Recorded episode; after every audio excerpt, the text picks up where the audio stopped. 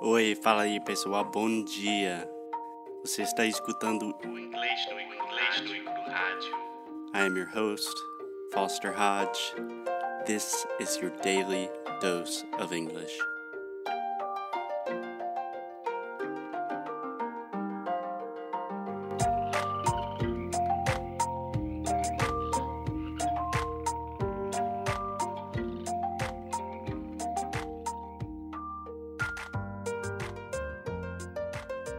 Hey, hey, what's up, guys? It's Foster from English No Crew. Happy Friday, happy Friday. Alexia. Friday. Brian. Alexia always says that. I never say that. But how are you doing?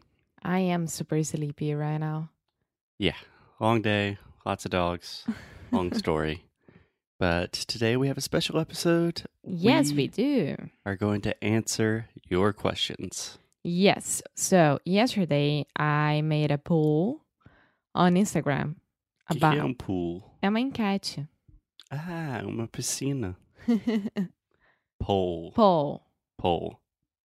But it writes the same way. Nope. P O double L. No. A pool. I It's like- promise it's not.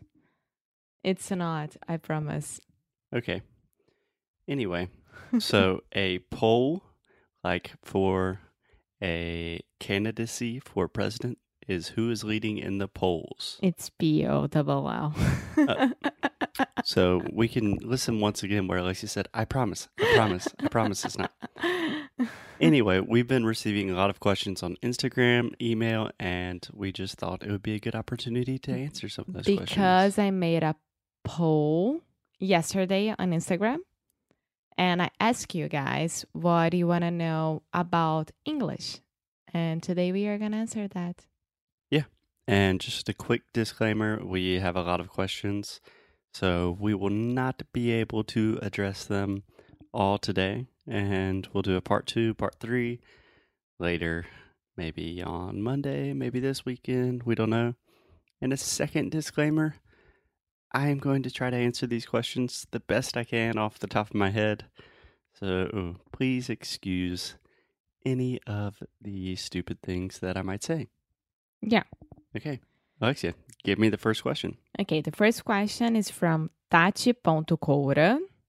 And she asks: Sempre quis saber como pedir uma bola de sorvete em inglês.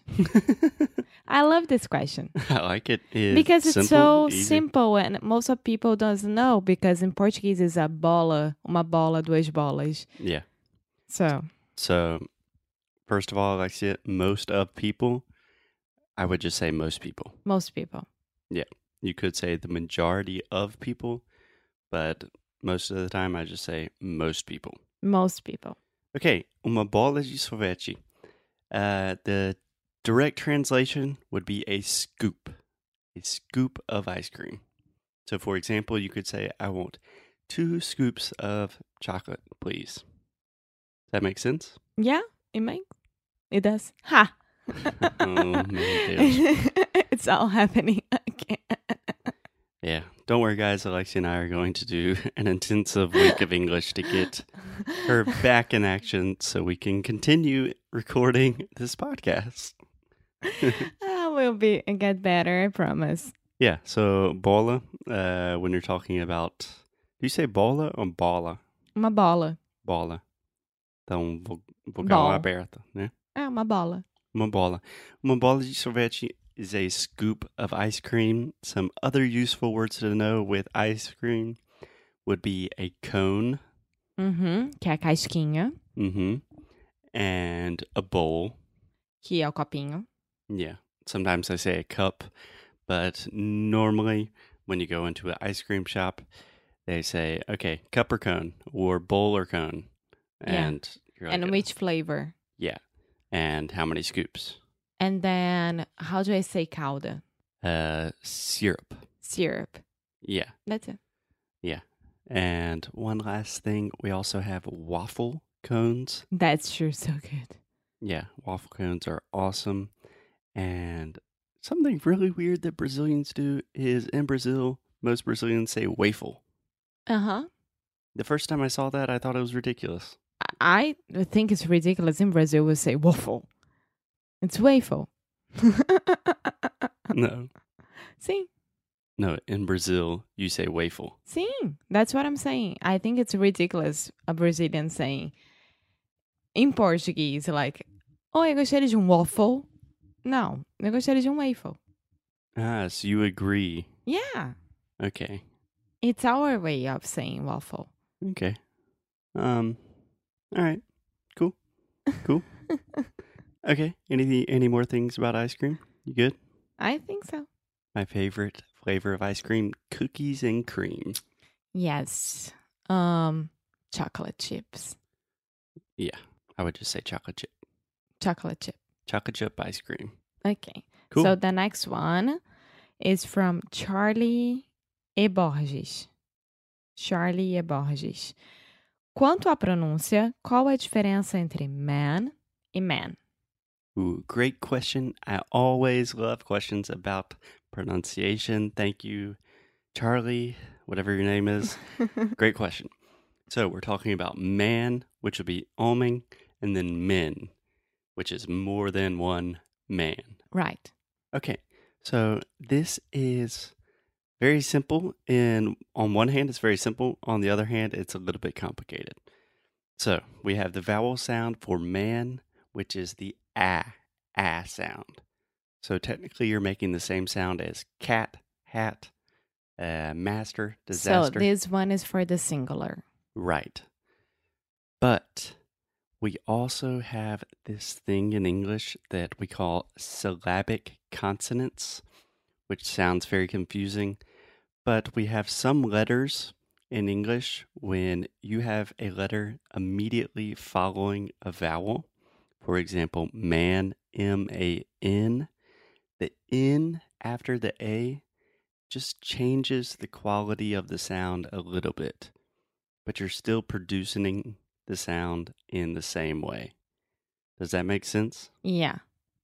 So, see if I'm saying it right. Man. Uh, I could not tell which one you're trying to say. Man. Yeah. Man. Okay, so listen to me. The singular version, man, Man. man. So actually, what I'm doing, I'm saying ma, ma, like a cat, cat, cat. But when I am closing my mouth with the N, the sound, the quality of the sound changes and it automatically makes more of a S sound. So I'm saying man, Man. perfect, perfect, man. And then with men, the vowel sound is the E, and then the N changes it, closes it a little bit. Man. Perfect. So we have man, men. So that man asked me a question. Yeah. I saw a lot of men in the movies today. Mm, What what movie did you go to, Alexia? yeah. So syllabic consonants, these happen a lot in English, and it is something that I have avoided talking about because it is pretty high level, advanced pronunciation, phonetic stuff. But I would love to record an episode about that. Cool. So great question. Man, men. Next one. Yeah, give it to me. Igor. We don't have the rest of his name, but Igor. He asked, qual é a diferença entre lightning e lightning? So he is asking, what is the difference between lightning, which would be like during a storm, uh, relâmpago, né? Uhum. and then lightning, which would be like clareando, iluminando, or it could be like, Sun rising, like it's lightning. mm, no, I would not use it in that context. You could use it in the context of like, I leave you, like someone is Ah, when you are in pain and now you're getting better, it's Yeah. lightening a little bit. Okay, so the short answer is that the word lightning, the second word, is not common at all in English. I mean, if you, unless you have a super, super advanced level of English, you do not need to worry about this word. Okay. That's my short answer. The longer answer is lightning, is just two syllables, and lightning. When I pronounce this slowly and articulate, you hear me say lightning, but when I pronounce it fast, I use a stop T and I say lightning, light, Uhum. lightning. Lightning. So in fast conversation, they sound essentially the same. But you need to know what people are talking about. So you can Yeah. understand, even though it's in a fast conversation because of the um teor da conversa. Yeah. So the context, I mean, context. I cannot imagine a situation where someone says, Oh, the lightning is lightning the sky. I mean, if that situation happens, now you know. then yeah. But short answer lightning is not very common, and you have a lot of other words to say, like, Oh, something is uh, brighter. Like, Mhm. the sky is illuminating. Yeah. That's my answer. Now the next one. Pensalar fun. Marcelo. É o Marcelo? Eu acho que sim. I think it is. Okay, so. Oi, Marcelo. a diferença entre wondering and thinking. Ai, Ah, meu Deus. Okay. Marcelo, this is a difficult question, and I would expect nothing less from you. so, the difference if it's between. the Marcelo that we're thinking about. I mean, that's his store, so I imagine it is. Okay, so my answer would be wondering is when you are curious about something or you are doubtful, you're in doubt. So it's much less direct, it's much more abstract. So I, I was, so, like, I wonder if one day I'll be able to travel to Iceland. yeah, yeah. Or you're sitting outside and you're daydreaming, and someone says, What are you doing? And it's like, ah, I was just wondering about the cosmos. You know, it's a little Yeah. bit more abstract. Um, on the other hand, thinking, I would say it's much more direct. It's much more of, A first of fact. all, thinking to think is an extremely versatile verb, right? Very common. We can use it in a lot of different contexts. So we see it a lot more. So I'm thinking about something, I'm thinking of something, I'm thinking about going to the movies today, right? Yeah. You would never say, I'm wondering if I should go to the movies. If you say that, then you are really, you have a lot of doubt, or there's something, there's some reason like, hmm, should I go to the movies? Because I have all of these different options, and it's a lot more of a heady kind of, It's more, it's um more deep. yeah, I would say deeper. It's deeper. I would say wondering most of the time is deeper. Yeah. Yeah. But the short answer, wonder and wondering uh, has a lot more to do with abstraction. And then thinking also can be abstract, but most of the time is a much more direct thought that you're thinking directly about something. Yeah. Okay. Cool. Cool. Is that it for today? I think so. Okay. We have I a lot more. wonder. I wonder if we'll have more and more questions. We have a lot more. Yes. I have so many questions in my email that I need to answer. Okay, cool guys. Happy Friday. Have a good weekend. We will see you guys later.